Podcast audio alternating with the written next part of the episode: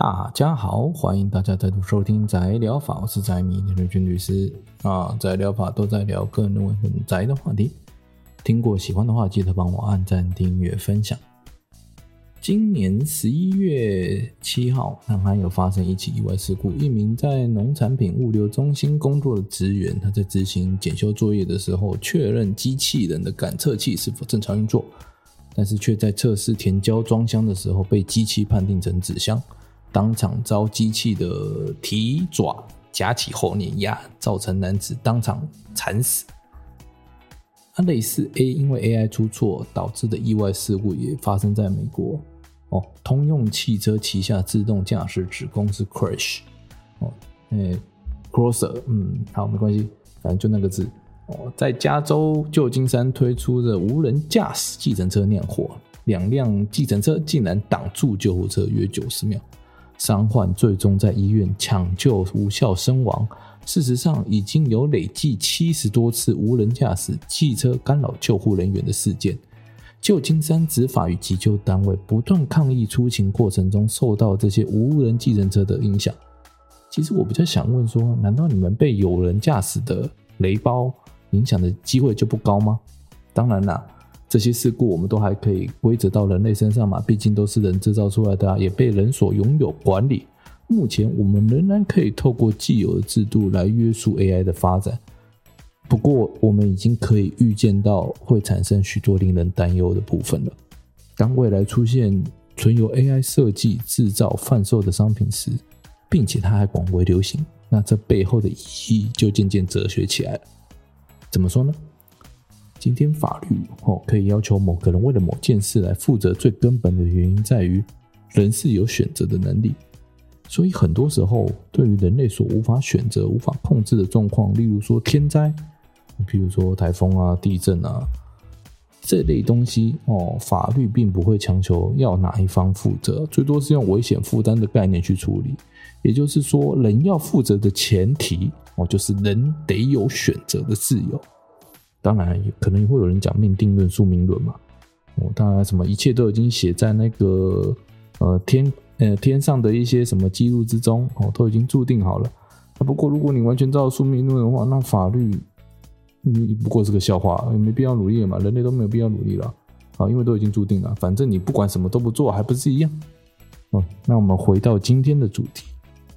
那可是当 AI 强大到人类所无法控制时，那我们还能说？能有办法去选择 AI 怎么做吗？毕竟 AI 很有可能用人类难以观察到的因果链，它去操控某些结果的产生，还是说应该要让管理 AI 的人负起所谓的结果责任？也就是说，我不管你是不是有办法理解管理哦，既然跟你有关哦，反正你要管理，那 AI 造成的结果你都得盖瓜承受，毕竟它因此受有利益嘛。啊，事实上要做这样的规定可不可以？哎，可以呀、啊，我们有有先例在嘛。只是随之而来的话，可能会有一个责任范围的限制啊。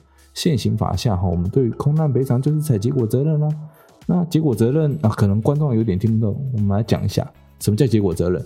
结果责任就是只要发生空难的结果哦，乘客本人或者是他继承人，我不用管说谁是制造商还是是航空公司的故意过失，甚至就算是天灾造成的。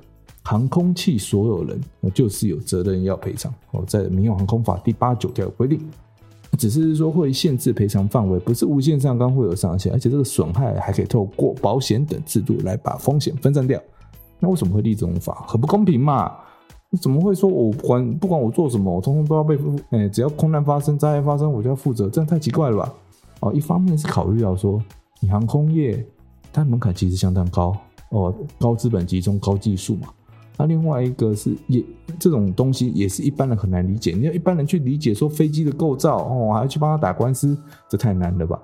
加上空难一旦发生的话，后果通常都是十分严重，所以立法者就是透过结果责任制度的设计来促使航空业者啊尽力维护航空器安全。但是如果你不做责任范围的限制的话，你想想看，大客机动辄数百人的规模，恐怕摔个一次，航空公司就得面临破产。因此。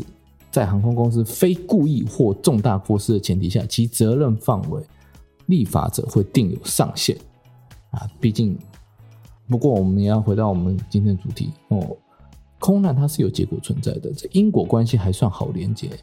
AI 它如果利用人类难以理解的因果链来造成某些灾难性的结果，哦，加上这个结果责任，那你只会让管理人想要隐瞒相关的资讯嘛？那除非决策过程全程公开透明且可靠啊，否则就算采结果责任，恐怕人类还是难以发现这项结果竟然跟 AI 有关啊。那如果你无法发现的话，你怎么追究呢？这也是为何先前各国政府对于各大科技公司竞相发展 AI 感到忧虑的主因啊。如果是我们无从知悉 AI 决策过程中，有 AI 决策过程的状态下进行 AI 的发展，那势必会可能，应该说非常可能会产生人类难以承受的灾难性结果。那因此，美国政府也为此跟科技巨头开了好几次会嘛。啊，不过时至今日啊，哦，就至少二零二三年十月的时候，新闻还是看不到说，哎。他们到底打算怎么监管 AI？毕竟人类现今的监管框架哦，显然是难以跟上 AI 的发展进程。到时候恐怕是变成一个发展上的枷锁，而非助力啊。还是说，我们应该同时训练一个监管 AI，跟他对干？哦，这或许是一个方向啊。不过现在是在讲说，毕竟你看嘛，如果因果关系人类无法观察到，我们怎么怎么去看？这实在太难了吧？啊，况且二零二三年 AI 的发展来讲啊，一年前大家还在讨论的事情，现在都已经落伍了。别忘了去年十一月，GPT 才刚出来哦啊，今年大家发展，呃确 GPT 才刚出来。那到了现在哦，OpenAI 都要开始卖实体了，大家开始卖硬体了，叫做 AI Pin。那天知道明年 GPT 会不会就生出一个可以上门做家务服务的机器人出来？啊，或甚至还会变出天网来毁灭世界？那当然，这些想象都还过于科幻嘛。万一真的成真怎么办？诶，不管怎样啦，哦，确实监管已经迫在眉睫了。而且我们前几天才看到 OpenAI 执行长被董事会以诚信为由开除的新闻，真的很让人担忧啊。资本市场是一直都很需要一个像当年 iPhone 一样的题材，但 iPhone 最多就改进人类社会文明而已嘛。那那 AI 呢？AI 有可能取代人类？